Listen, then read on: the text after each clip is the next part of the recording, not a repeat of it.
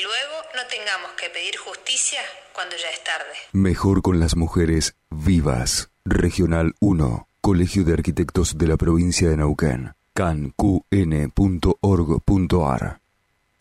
Estás en Radio 10 Neuquén. 98.5. 98.5. Radio 10.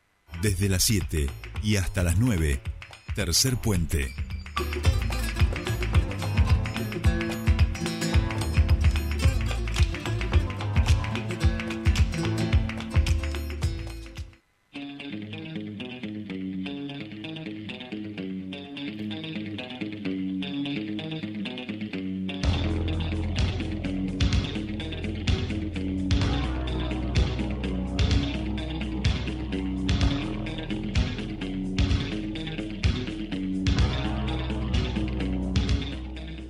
Ya estamos aquí, último bloque en tercer puente de este día martes y por supuesto es el bloque del señor Pascual Caliquio que ya está del otro de la, de la línea para que hablemos de comunicación política.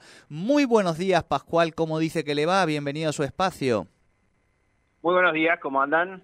Bien, bien, aquí estamos. Este, veníamos de, el, de estar un poco en el Chocón, eh, que tuvimos la columna de turismo con el monito que te precede, así que medio que nos quedamos ahí, este, tomando unos mates, viendo cómo amanece. ¿Y qué, y qué vienen a hacer acá? ¿Por qué no se quedaron ahí? ¿Qué vienen a hacer acá? Eh, ra- radio, porque los que amamos la radio, este, seguimos haciéndola, aunque nos perdamos el chocón o aunque no llenemos la olla. Este, no, no, en realidad estábamos haciendo una metáfora de recorrido, porque el, el desafío Ah. es a trasladar a nuestra audiencia a ese paisaje, eh, porque están empezando los días lindos, ¿viste, Pascual? Y aquí en el Alto Valle hay muchos este, paseitos que se pueden hacer, entre ellos, por supuesto, el, de, el del Chocón. ¿Usted cómo anda? ¿Cómo anda la capital? ¿Cómo Acá- anda Buenos Aires? Mi, mi hija, mi hija de 5 se queja porque entendió lo que era la primavera, por primera vez, digamos, ya, ya está más grande,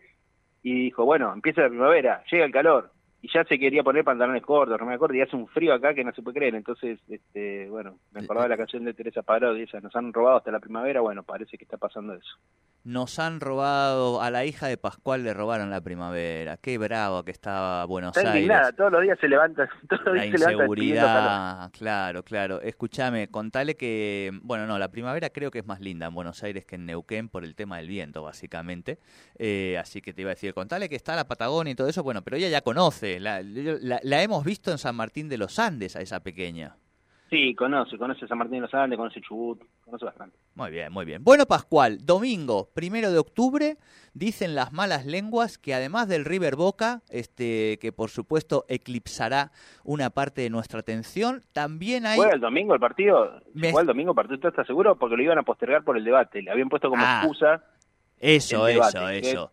Acá mi equipo que- de producción, las tres personas que están afuera del estudio en este momento dedicadas a generar este contenido de Tercer Puente, me dijeron que se supone que el primero de octubre eran las dos cosas. Pero claro, lo que dice Pascual es muy cierto.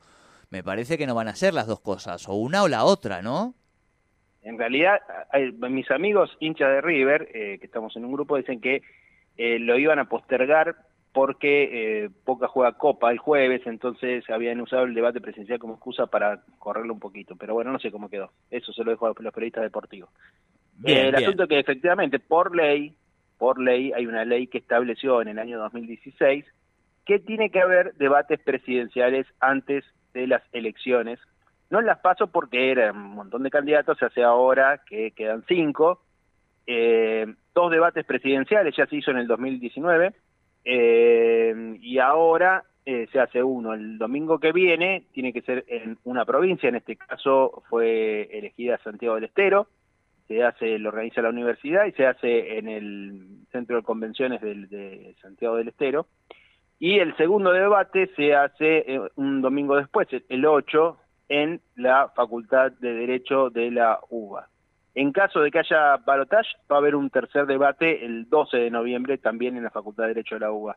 La semana pasada hubo un debate de vicepresidente, pero ese fue un debate privado, podríamos decir, que organizó la señal de cable TN eh, con reglas propias. Esto es algo establecido por ley. la, eh, lo transmite, digamos, técnicamente la transmisión lo hace la televisión pública, pero puede ser tomada la señal por cualquier otro canal que lo quiera reproducir, o sea que cualquiera puede pasar pues, el debate, no sé si todos lo harán, si algunos lo harán o otros optarán en ignorarlo, eh, desconozco, pero eh, la posibilidad técnica está, de que lo haga cualquiera. Eh, y lo organiza la Comisión Nacional Electoral, que tiene un viso de, de imparcialidad, digamos, que permitiría, digamos, eh, con un consejo asesor de personalidades que, están vinculadas al mundo de la política y de la democracia, eh, que han establecido un reglamento que ya estaba en el año 2019 y que lo consensúan con los cinco los equipos de campaña de los cinco candidatos.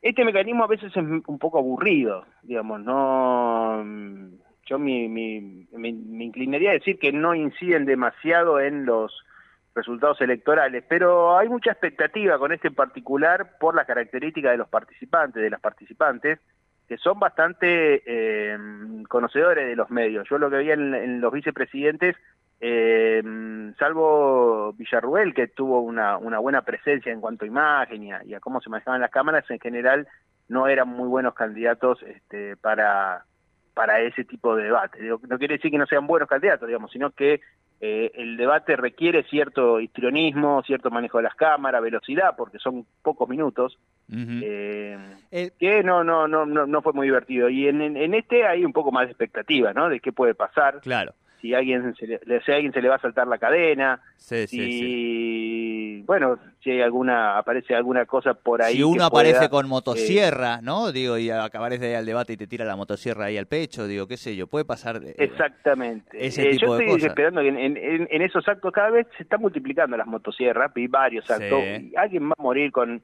eh, o a alguien le van a amputar un brazo o a alguien le van a cortar algo. Absolutamente. pero viva, un hecho político. Viva la libertad, carajo. Ahí aparecerá el pibe sin un brazo cortado, ¿entendés? Lo venderá, lo puede vender, eso cierto. Exacto, exacto. En el país que viene lo puede vender, ¿no? Si es que es que la verdad se viene una etapa tan linda, tan linda. Te puedes cortar el brazo tranquilo. No sé si eh, va a ser, por ejemplo, en el debate del otro día no estaba permitido poner cuadro. Vieron que a veces hay como golpes de efecto en este tipo de debate donde aparece un cuadro, una foto, eh, no sé. No pueden, no pueden pasar un video, un recorte de un fragmento de ninguno de los candidatos. Cuando vos dijiste, porque digo, ¿no? Eso creo que tampoco se puede. No, no, creo que no, no, porque no hay, no hay, no, no hay televisores, hay lo más, lo más fácil de usar ese tipo de recursos es, es un cartón con una imagen, por ejemplo, no sé, te quiero pasar la foto una de tablet, el Alberto en la pandemia. Claro, exacto, ahí va, ahí va. ¿Una qué decís? Una tablet, decía, una tablet también puede servir, ¿no? Ah, una tablet puede ser. Este, sí, pero creo que no está permitido eso. No, me parece que no, me parece que no. Una cuestión fundamental. Lo que sí, lo que sí, lo que sí aparece ahora que no estaba otra vez es el derecho a réplica. Tienen cinco oportunidades de apretar un botón si, por ejemplo, un candidato está hablando y está criticando al otro, puede pedir 45 segundos de, derecho a réplica. Bien, bien, me gusta. Una cuestión fundamental, Pascual, que vos la decías al principio, pero me parece, eh, por lo menos en materia de comunicación política, la más central. Y es eh, una obviedad en un punto lo que voy a decir, pero en otro punto, eh, después cuando se ejecuta, claramente te das cuenta de que no, no era una obviedad. Y tiene que ver con que la realidad, esto lo hablaba el otro día, es texto, no es el discurso, los contenidos, pero es eh, contexto. Eh, un libro es texto y para texto, te quiero decir. Eh, y en ese paratexto, en ese contexto, tiene que ver con la forma, con la gestualidad. ¿No? Que es lo que también eh, comunica. La semiótica de los candidatos comunica y mucho. Por eso uno puede quizá decirnos cosas tan interesantes, pero con algún gesto visual logra este, el impacto que quiere, ¿no? Creo que también esta es una cuestión importante. Eh, para que también sea un poquito más distinto el debate, porque si no, digo, la gente no, no va a terminar prestando atención tanto a, lo que se dice, sino a, al cómo, ¿no? Exacto. Hay que ver cómo no, cuál va a ser la estrategia de, cada uno, digamos. Claramente, por ejemplo, en el caso de Milei, bueno, ¿va a ser el Milei eh, gritón o va a ser el Milei de los spots? Bueno, lo veremos eh, eh, el domingo, digamos, ¿no? Este, Para mí va a ser el de... los spots y los otros candidatos van a tratar de eh, hacer que sea el de el panelista, vamos a decir. Exacto, exacto. Yo creo que va a ir por ese va a ir por ese lado. Este, pero bueno, eso lo sabremos de, lo sabremos el domingo. Sí, eh, otra cuestión son los temas. Eh, a los temas que proponen, los temas son propuestos por el Consejo Asesor eh, y, por la misma comisión, se consensuaron y después se pusieron a votación temas que eligiera la, la sociedad a partir de la votación que se hizo. Eh, y ahí apareció el tema de derechos humanos y convivencia democrática, que no estaba, y el tema de ambiente. Eh, fueron dos temas que, que, aparecieron para agregar el debate. El día, el primer día se va a debatir economía, educación y derechos humanos, no, perdón, educación y derechos humanos y convivencia democrática. Esos son los tres temas. Va a haber algún momento para también para el debate libre, pero eh, son como los ejes por los que deberían ir el debate. Eh, ahí hay que ver, digamos, ¿no? La economía debería ser el punto débil de masa, pero me parece que puede aprovecharlo también para cuestionar las propuestas de, de ley. Hay que ver por dónde van. Y para cuestionar el, discurso más flojo de, de Bullrich, digamos, ¿no? De Bullrich, exactamente. La, ministra de Seguridad de Melconian ahí no va a poder aparecer Melconian, entonces va a tener que hablar ella por sí misma y me parece que su débil, su fuerte seguramente va a estar el domingo 8, donde está el tema seguridad, donde ella se muestra más sólida y después ahí también va a estar trabajo y producción y desarrollo humano, vivienda y protección del ambiente. Van a ser los temas que se van a discutir el domingo 8, digamos, ¿no? Claro, a, eh, Bullrich, Pascual, perdón que te corto, pero digo, así me dejas meter algún momento. Eh, a Bullrich, digamos, en, términos de la campaña política, le sacás la cachiporra y queda sin discurso, este, que es un poco lo que se ha sentido y por eso este chiste de eh, es la ministra de Seguridad de Melconian, ¿no? Exacto, no lo he escuchado, pero es una buena definición. Eh, sí, sí, sí, cuando empieza a hablar de economía es, muy flojo, o, cambia de discurso, o dice generalidades, eh, que en el caso de, de uno puede cuestionar lo que dice, en el sentido que a veces también dice cosas inconsistentes, pero lo dice con mucha seguridad. Eh, y entonces uno necesita tener argumentos para poder discutirlos. así que bueno, ahí me parece que va a ser este, algo interesante para ver y, y lo que uno, mm, digamos, salvo que haya, como te decía, alguna alguien que se salte la chaveta y eso sea el comentario del otro día. Después lo que vamos a ver son muchos recortes en TikTok, en las redes. eh, me parece que el debate sirve para eso, digamos, ¿no? Cada uno va a seleccionar lo que le parezca que fue su fuerte. Al revés, eh, al revés. Hay equipos de campaña. no, no, en, en este sentido lo pensaba Pascual hay equipos de campaña eh, que están pensando principalmente en los recortes. O sea, en el, en el soporte que va a ir para redes. O sea, eso es la mayor preocupación es esa. ¿Cuál va a ser los recortes? ¿Qué recorte? ¿En qué momento vas a producir esa frase que nosotros produzcamos el recorte que nos interesa? Exacto, para después difundirlo. El título o, el, o la gestualidad, ¿no? Que era un poco lo que hablábamos también, que a veces va acompañado.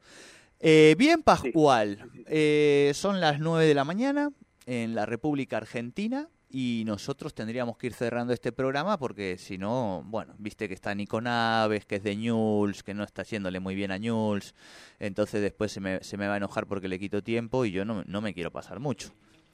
Bueno, nos quedan solamente los periodistas que van a participar, pero lo pueden rápido, no, no, no, rápido, rápido.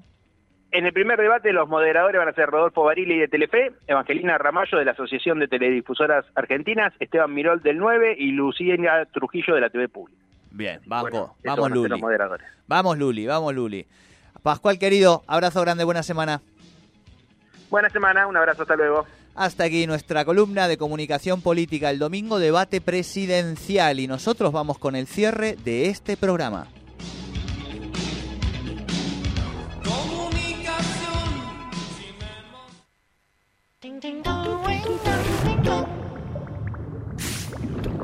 Cuando las cosas no salen como querés, no te calentes. Refrescate. Sprite. Nuevo sabor.